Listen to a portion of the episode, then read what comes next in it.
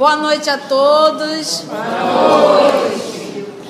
Hoje, 29 de julho de 2016, estudo da obra Paulo e Estevão. Nós vamos hoje iniciar o capítulo 7, as epístolas.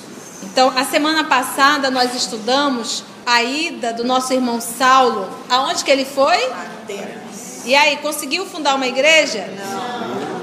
E no local ao, ao qual ele achou que tudo iria correr com perfeita harmonia, porque lá existia um grupo muito intelectualizado, um local de pessoas inteligentes e que tudo iria conseguir resolver. Mas, infelizmente, nesse local, foi justamente nesse local que riram dele, zombaram, principalmente, aliás, enquanto ele falava, estava tudo ok, mas quando ele tocou no nome Jesus e falou o que Jesus havia feito, pronto, o pessoal começou a rir. Foi assim bem. Chamaram de louco. Né, é, foi bem desconcertante mesmo. E ele não conseguiu, ele não desistiu, perguntou de um, de outro, mas ninguém queria fundar, pelo menos, uma igreja doméstica. Então foi assim bem doloroso. Vamos agora para o capítulo As Epístolas. As cartas, né? Vamos agora descobrir. Você já deve, muitos de nós passamos pela Igreja Católica, a gente ia para a igreja, não entendia nada, mas dizia amém, né? E vocês devem recordar daquele momento que o padre dizia: Carta de Paulo a Coríntios, carta de Paulo a, a, a Timóteo. E a gente nem quem é Paulo, nem quem é Timóteo. A gente só, amém, você entendeu? Não é velho? Então vamos lá para as epístolas. Então, aqui nesse estudo, você vai entender, nesse capítulo, capítulo 7, como surgiu essa inspiração para Saulo, nosso Paulo, iniciar essa, as cartas. Então, por que carta a Timóteo? Carta a Tessalonicenses, carta a Coríntios, carta. Por quê? Então vamos lá, vamos lá? Se não me falha a memória, são 15 cartas que está no, no, no, aquele, as cartas de Paulo. Mas sabe Deus quantas ele não escreveu? E se perderam. Só essas 15 ficaram. O neto de Lloyd, quem era o neto de Lloyd? Timóteo. Timóteo. Nós vamos aí conhecer o nosso menino Timóteo. Lembra da, da Lloyd? Em Corinto, que, Isso. O neto de Lloyd trazia ao ex-rabino muitas novidades confortadoras. Já havia instalado as duas senhoras na cidade. Era portador de alguns recursos e falou-lhe do desenvolvimento da doutrina cristã na velha capital da Caia. Uma notícia lhe foi, sobretudo, particularmente grata. É que Timóteo mencionava o encontro com Áquila e Prisca. Olha que legal. Aquelas duas criaturas que lhe fizeram solidárias nas dificuldades extremas do deserto. Trabalhavam agora em Corinto pela glória do Senhor. Alegrou-se íntima, profundamente além das muitas razões pessoais que o chamavam a Acaia, isto é, as recordações indeléveis, inesquecíveis de Gesiel e Abigail, que eram de Corinto. O desejo de abraçar o casal, Áquila e Prisca, o casal amigo, foi também uma circunstância decisiva da sua partida imediata. O valoroso pregador saía de Atenas muito abatido. O insucesso em face da cultura grega compelia-lhe o espírito indagador aos mais torturantes raciocínios. Começava a compreender a razão por que o mestre preferira a Galileia com os seus cooperadores humildes e simples de coração. Entendia melhor o motivo da palavra franca do Cristo sobre a salvação e decifrava a sua predileção natural pelos desamparados da sorte. O, o livro Memórias do Suicídio, e tem uma frase lá dita, não me recordo se por Aníbal Ocipor Epaminondas de Vigo. Mas é uma frase que ele diz assim: a reforma só começa quando a criatura reconhece a sua inferioridade. Enquanto você não abaixar a ponta do nariz e perceber que nós não somos absolutamente nada, nada, é, enquanto nós não, não pararmos de querer disputar com Deus, nos achando superior a Ele, a nossa reforma moral não vai começar. Ela só começa quando eu abaixo a ponta do nariz, percebo que sou um nada perante a criação, sou uma criatura de Deus. Sou uma criatura, eu sou criação de Deus. Se Deus nesse momento, nesse momento quiser me tirar daqui, não dá tempo de eu dar tchau para vocês. Eu caio durinho, bum. A vida é minha? Pertence a mim? Eu sou uma toda poderosa que vou poder evitar isso? Por que, que eu vou ficar discutindo com Deus e disputando com Deus força? Então, em verdade, a vida não é minha. A vida não me pertence. A vida é dada por Deus ao qual eu tenho que prestar conta. E eu não vim para cá para estar tá brincando, não. E nem para estar tá fazendo os meus desejos serem atendidos. Eu vim para a luta. Então eles são, eles são bem duros nas colocações, mas é para que a gente pare de largar de ser tolo. Então, enquanto a criatura, que era o caso dos nossos irmãos de Atenas, enquanto achar que é superior, que é o inteligente, que tudo que eu faço é certo, para essa criatura não tem reforma moral. Não tem. Por isso que o nosso Senhor Jesus procurou justamente aqueles que já estavam com o nariz o quê? Baixinhos. sem orgulhos, vaidade, se achando autoritário, extremamente submissos a Deus. Para a minha reforma moral, a submissão a Deus é indispensável. Enquanto houver uma revolta, não há mudança. E ele diz agora: começava a compreender a razão por que o mestre preferira a Galileia com seus cooperadores humildes e simples de coração. De coração é de sentimento. Entendia melhor o motivo da palavra franca do Cristo sobre a salvação e decifrava a sua predileção natural pelos desamparados da sorte. Timóteo notou-lhe a tristeza singular e, debalde, em vão, procurou convencê-lo da conveniência de seguir por mar, em vista das facilidades do Pireu. O que, que é isso? É um município vizinho a Atenas, tá? Situada na zona urbana no qual se localizava o porto daquela cidade.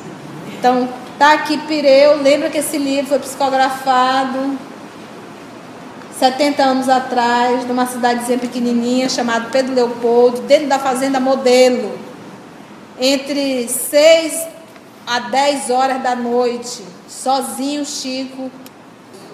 E é lá, então ele não tinha como consultar esse nome, Pireu. É, era uma cidade onde tinha um porto. Tinha como fazer isso? Então são esses detalhes aqui que nos chamam a atenção na psicografia de Chico. A gente faz uma leitura corrida e tinha Pireu e tal. Não, tá aqui. Aí a titia vai lá. O que é Pireu? É um município vizinho a Atenas, e ele está em Atenas, situado na zona urbana no qual se localizava o porto daquela cidade. E ele está querendo justamente chamar o nosso Paulo para poder fazer esse retorno de barco, né?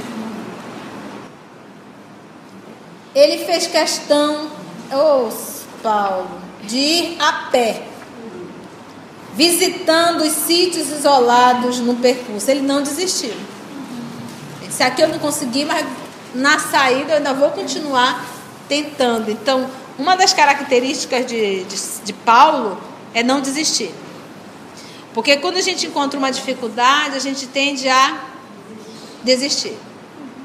Se a gente vai fazer um, uma palestra, sai péssimo, a gente já. a vaidade é mais alta, você, não, não quero, e desiste. Não tem a perseverança. Você lembra da primeira palestra do Paulo? Foi um desastre. Mas sinto doente. Objetava o discípulo, tentando dissuadi-lo. Não será mais razoável descansardes? Lembrando os desalentos experimentados, o apóstolo acentuava. Enquanto pudermos trabalhar, há que esmarmos no trabalho um elixir para todos os males. Além do mais, é justo aproveitar o tempo e a oportunidade. Julgo, entretanto, Justificava o jovem amigo. que poderíeis adiar um pouco. Adiar por quê? Redarguiu ex-rabino, fazendo possível por desfazer as mágoas de Atenas. Sempre tive a convicção de que Deus tem pressa do serviço bem feito. Se isso constitui uma característica de nossas mesquinhas atividades nas coisas deste mundo, como adiar ou faltar com os deveres sagrados de nossa alma para com o Todo-Poderoso? Olha, olha o conceito dele. Sempre tive, independente do cristianismo, sempre tive a convicção de que Deus tem pressa do serviço bem feito. Se ele trazia nele pressa para fazer bem. Então não é esperar, não, vamos fazer. Ele trazia isso dentro dele. Era, era o, vamos dizer assim, o compromisso dele, assumido antes de reencarnar. Se isso constitui uma característica de nossas mesquinhas atividades nas coisas deste mundo, que seria adiar, como adiar ou faltar com os deveres sagrados de nossa alma para com o Todo-Poderoso? Se os meus trabalhos pequenininhos, miúdos, eu tendo a empurrar para frente com a barriga, e o Todo-Poderoso? Às vezes a tia fala assim: para você servir ao mundo, você às vezes passa 20 anos, 25 anos estudando. Começa na infância e vai embora, depois faz doutorado, pós-doutorado, não sei o que, não sei o que, para servir os homens para ganhar um trocado e a posição. E para servir ao Cristo? Pode ser de qualquer jeito? Você não consegue separar uma hora para preparar um estudo? Né, Fabrício? Ou estudar verdadeiramente para poder dizer, eu quero servir ao Cristo? Quantos anos Saulo passou no deserto? Depois em Antioquia? Se preparando para sair. Ele diz, poxa, e para o Criador, né? para o Todo-Poderoso? O rapaz ponderou no acerto daquelas alegações e calou-se. Assim venceram mais de 60 quilômetros. Pensa daqui a Presidente Figueiredo, 20 quilômetros a menos. A pé. Assim venceram mais de 60 quilômetros, com alguns dias de marcha e intervalos de prédicas. Ele ainda parava para fazer um sermão, uma palestra, uma colocação. Por onde ele passava. Paulo não perdia tempo com nada. É para falar, vamos falar. Quem fosse amigo de Paulo tinha que andar no mesmo ritmo. E se não quisesse, ficava para trás, porque ele não parava. Se quisesse ficar ao lado de Paulo, ele não cedia por causa da fragilidade do outro. Ele seguia o caminho dele. Não para. Uma fidelidade muito. Por isso a citação lá no Atos dos Apóstolos, que Jesus falou a Ananias: Este é um vaso escolhido por mim. Quando que nós, trabalhadores, temos essas características? A gente briga aqui com um coleguinha do estudo, do grupo, porque alguém falou ou criticou a tua fala, tu não vem mais para o estudo. Por quê? Não, porque eu não gosto de fulano. Aí você está num, já como um trabalhador da casa, o coordenador veio te advertiu alguma coisa, você não vou mais trabalhar, não, não vou mais não. Por quê? Não, por quê? E desiste. Você imagina?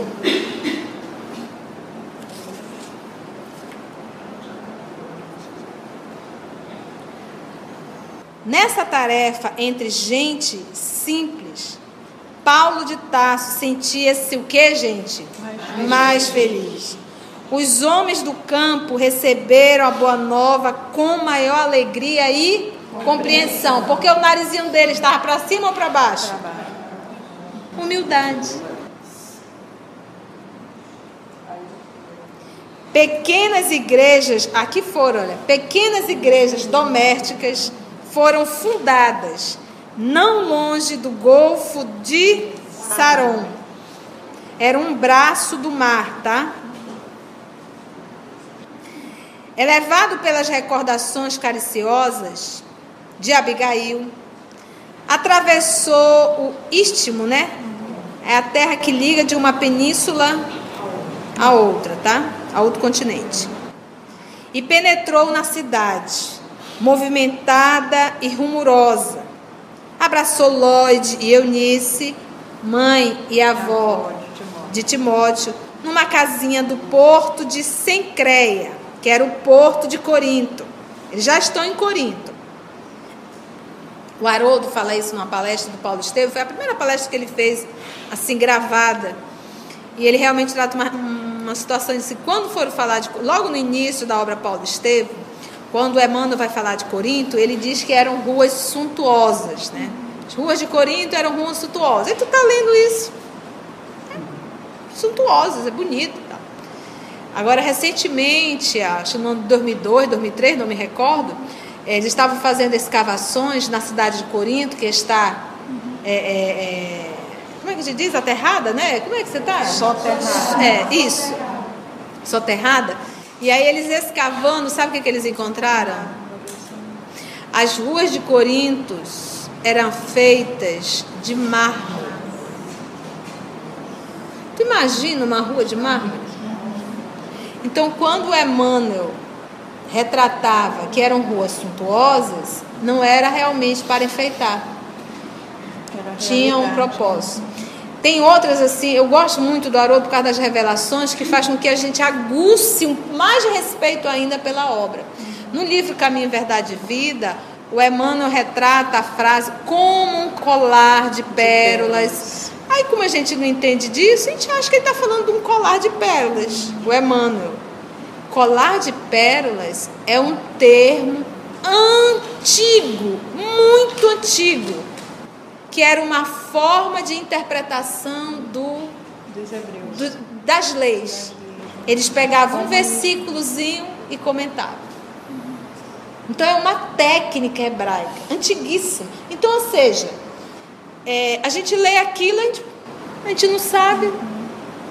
Com o tempo, à medida que o povo vai se aprofundando, o Haroldo, quando se deparou, ele mesmo disse que se assustou e disse: Meu Deus! Aí ele voltou para o caminho Verdade e Vida, foi ler e disse: Emmanuel sabe o que está fazendo. Ele tem consciência, essa técnica, essa história de pegar um, um capítulozinho e comentar, é a técnica chamada colar de pérolas. Agora, os ensinos que nós estudamos aqui, o cientista que está dentro de um laboratório, ele está estudando leis divinas. O químico, ele também está estudando leis divinas. Ele está estudando as leis que rege o universo. As leis existem. Ele está apenas tomando conhecimento de leis que já existem. Ele não está criando. Então ele está estudando leis divinas. Ele também está estudando a religião. Mesmo se dizendo materialista. Mesmo se dizendo materialista. Mesmo se dizendo materialista. Mas no fundo, no fundo, é uma autoafirmação da própria criatura. Entendeu? De se sentir valorizada, de se sentir importante, de se sentir é, é, inteligente, entendeu? Para que o outro possa. Sabe o que a gente percebe ao longo do tempo? Que muito sabe, pouco fala. Essas lições que nós estamos estudando, elas estão à frente de todas as lições curtas e limitadas da Terra. Abraçou Lloyd e Eunice numa casinha do porto de Sencreia, que é o porto de Corinto, e logo procurou avistar-se com os velhos amigos do oásis de Dan. Quem são esses amigos? Áquila e Prisca. Aquila e Prisca, o casal que estava lá no deserto trabalhando em Oásis de silêncio, né? Os três abraçaram-se, tomados de infinito júbilo. Áquila e a companheira falaram longamente dos serviços evangélicos. Vocês lembram que Áquila pegou aquela febre enorme? Depois Prisca também. Paulo cuidou cuidou dos dois. Isso foi uma irmandade muito grande.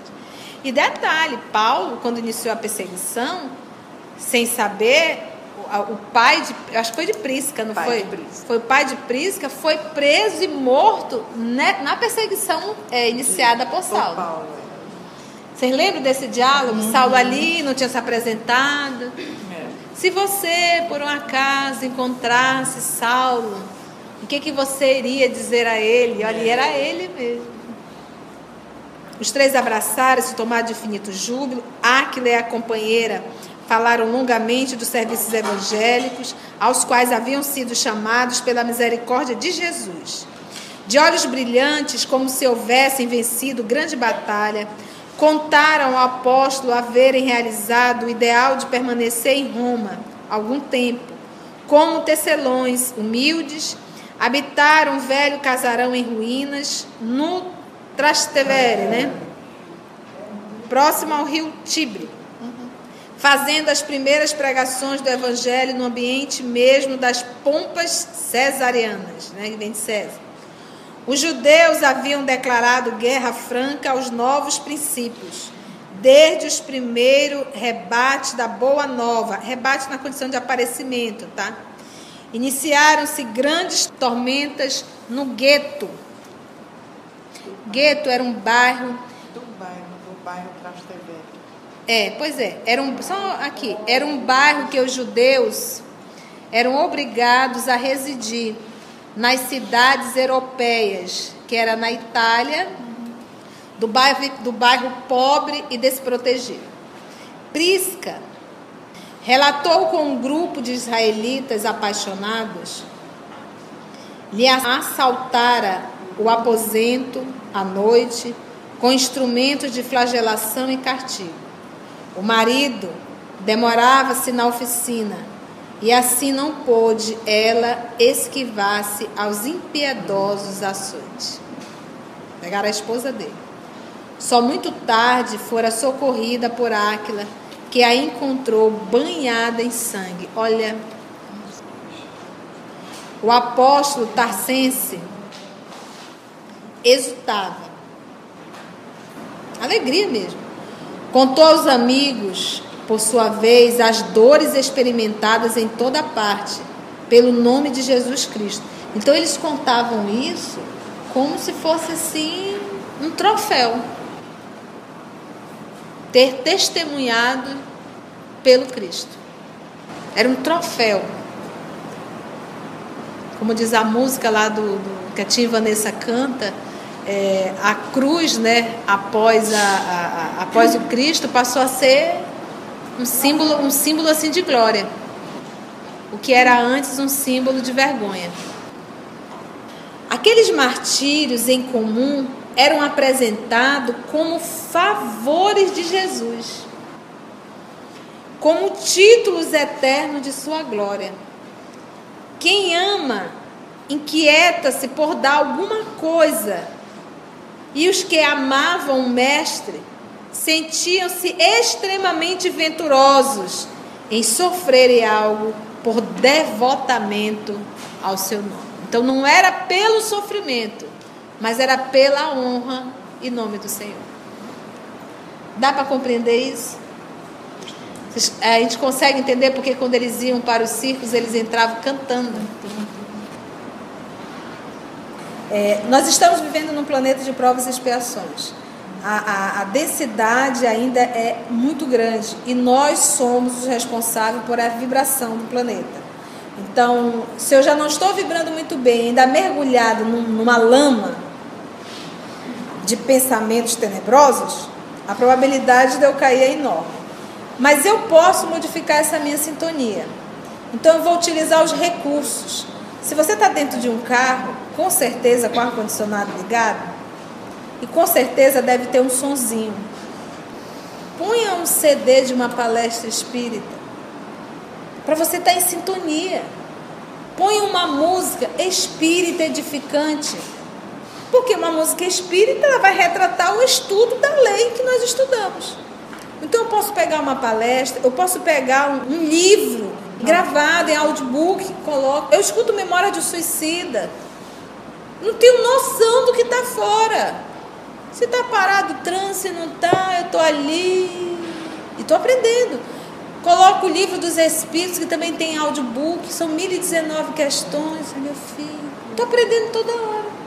Se aparecer um irmão desestruturado, eu não consigo nem perceber, porque eu não estou na mesma vibração.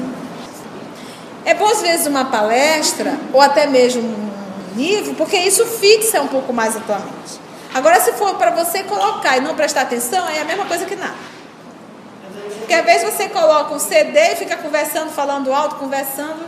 Então não é isso. Se eu coloco, eu tenho que ouvir o que eu coloquei. Entendeste? Você está passando roupa.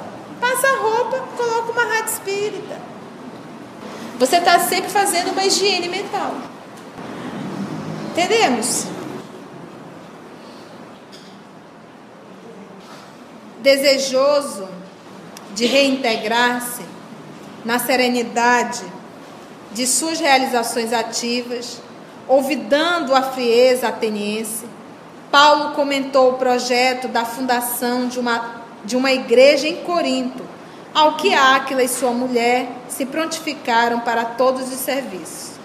Aceitando-lhes o oferecimento generoso, o ex-rabino passou a residir em sua companhia, ocupando-se diariamente do seu ofício.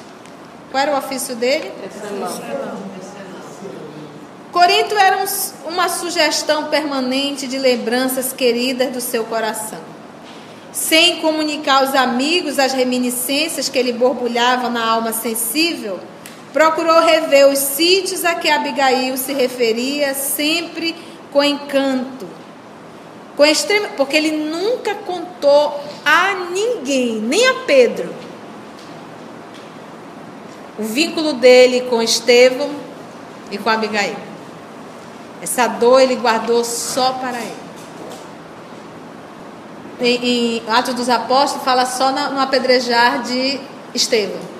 Paulo Estevão, ele vem contar todos os detalhes de Atos dos Apóstolos. Quem quiser e deveria estar tá lendo Atos dos Apóstolos em casa, que aí você vai fazendo o link. Ah, isso aqui, esse pedacinho aqui, e essa história é longa, foi isso, isso, isso, isso, isso, isso. Porque o livro Paulo Estevam vai contando todos os detalhes. Então ele nunca comentou com ninguém. Com extremo cuidado, localizou então a região onde deveria ter existido o pequeno sítio do velho Iorredebe agora incorporado ao imenso acervo de propriedade dos herdeiros de Licínio Minúsculo, porque Licínio também morreu. Deixou para os seus pseudos herdeiros. Contemplou a velha prisão de onde a noiva pudera evadir-se para salvar-se dos perversos que lhe haviam assassinado o pai e escravizado o irmão. Meditou no porto de Sencreia de onde Abigail partira um dia para conquistar-lhe o coração sobre os desígnios superiores e imutáveis do Eterno. Paulo entregou-se de corpo e alma ao serviço rude. O laborativo das mãos proporcionara-lhe brando esquecimento de Atenas. Compreendendo a necessidade de um período de calma, induzir a Lucas a descansar em Troade, já que Timóteo e Silas haviam encontrado trabalho como caravaneiros, né? Condutor de animais, tá bom, gente? Então nós temos aí quem, como é que foi, compreendendo a necessidade de um período de calma, induzir a Lucas a descansar em Troade, Lucas era médico, tinha um poder aquisitivo maior, e Timóteo e Silas já estavam trabalhando Antes, porém, de retomar as pregações, começaram a chegar a Corinto, aqui vem, emissários de Tessalônica, de Bereia e outros pontos da Macedônia, onde fundara suas bem-amadas igrejas. As comunidades tinham assuntos urgentes que requeriam delicadas intervenções de sua parte. Sentindo-se em dificuldades para tudo atender com a presteza devida, porque lembra, tudo que ele queria fazer, ele queria fazer o quê? Sempre tive a convicção de que Deus tem pressa do serviço bem, bem feito. feito. Então eu disse, poxa, as cidades estão mandando cartas dizendo que precisa da presença dele porque estão tendo problemas sérios. E ele nesse momento já começa, como é que eu vou?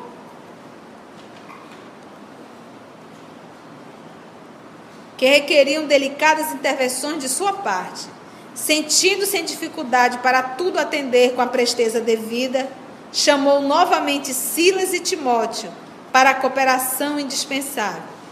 Ambos, valendo-se das oportunidades da profissão, poderiam contribuir de maneira eficaz na solução dos problemas imprevistos. Confortado pelo concurso dos amigos, Paulo falou pela primeira vez na sinagoga. Sua palavra vibrante logrou êxito extraordinário. Judeus e gregos falaram de Jesus com entusiasmo. O tecelão foi convidado a prosseguir nos comentários religiosos semanalmente. Mas tão logo começou a abordar as relações existentes entre a lei de Moisés e o evangelho, repontaram os atritos. Os israelitas não toleravam a superioridade de Jesus sobre Moisés e se consideravam o Cristo como profeta da raça, não o suportavam como Salvador. Paulo aceitou os desafios mas não conseguiu demover corações tão endurecidos. As discussões prolongaram-se por vários sábados, seguidamente, até que um dia, quando o verbo inflamado e sincero do apóstolo é, Zurzia né, criticava os erros farisaicos com veemência, um dos chefes principais da sinagoga intima-o com asperezas. Cala-te, palrador imprudente. Que é falador, né? É, imprudente. A sinagoga tem tolerado teus embustes por verdadeiros prodígios de paciência. Mas em nome da maioria, ordeno que te retires para sempre. Não queremos saber do teu Salvador, exterminado como os cães da cruz ouvindo expressões tão desrespeitosas ao Cristo, o apóstolo sentiu os olhos úmidos, refletiu maduramente na situação e replicou: Até agora, em Corinto, procurei dizer a verdade ao povo escolhido por Deus, para o sagrado depósito da unidade divina. Mas, se não a aceitais, desde hoje procurarei os gentios Caiam sobre vós mesmos as injustas maldições lançadas sobre o nome de Jesus Cristo. Porque ele procurou primeiro os judeus, que era o povo que já tinha a base da crença de um só Deus. Então, se não for para vocês, vou procurar os gentios, que eram povos de outras raças, que não eram judeus, e que tinham a crença nos outros deuses em vários deuses.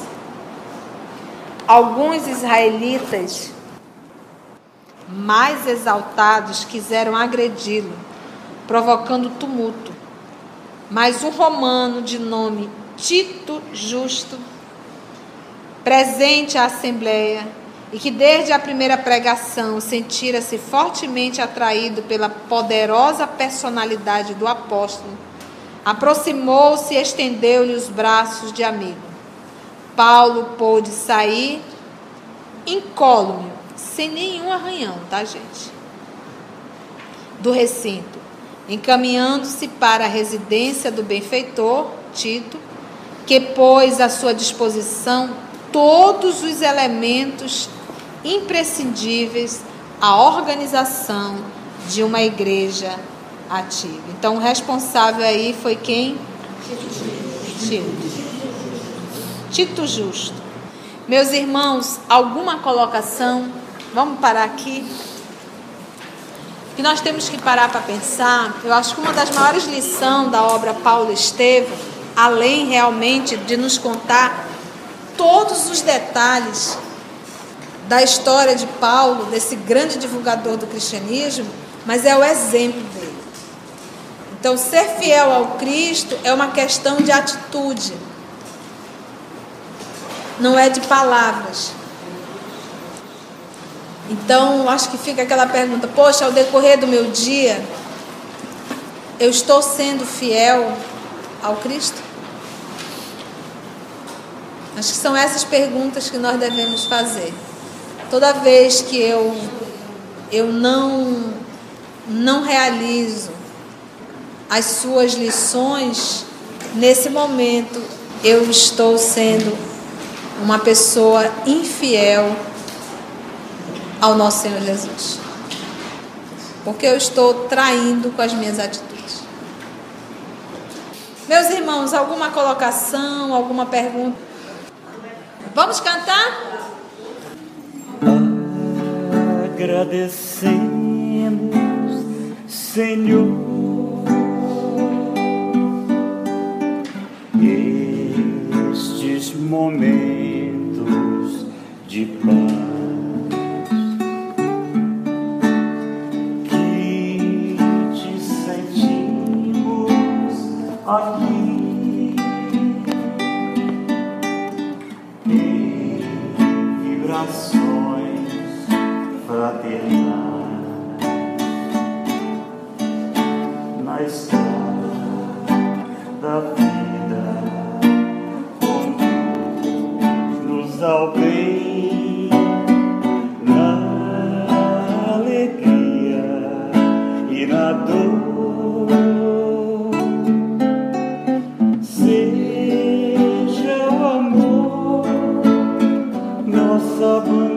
bandeira de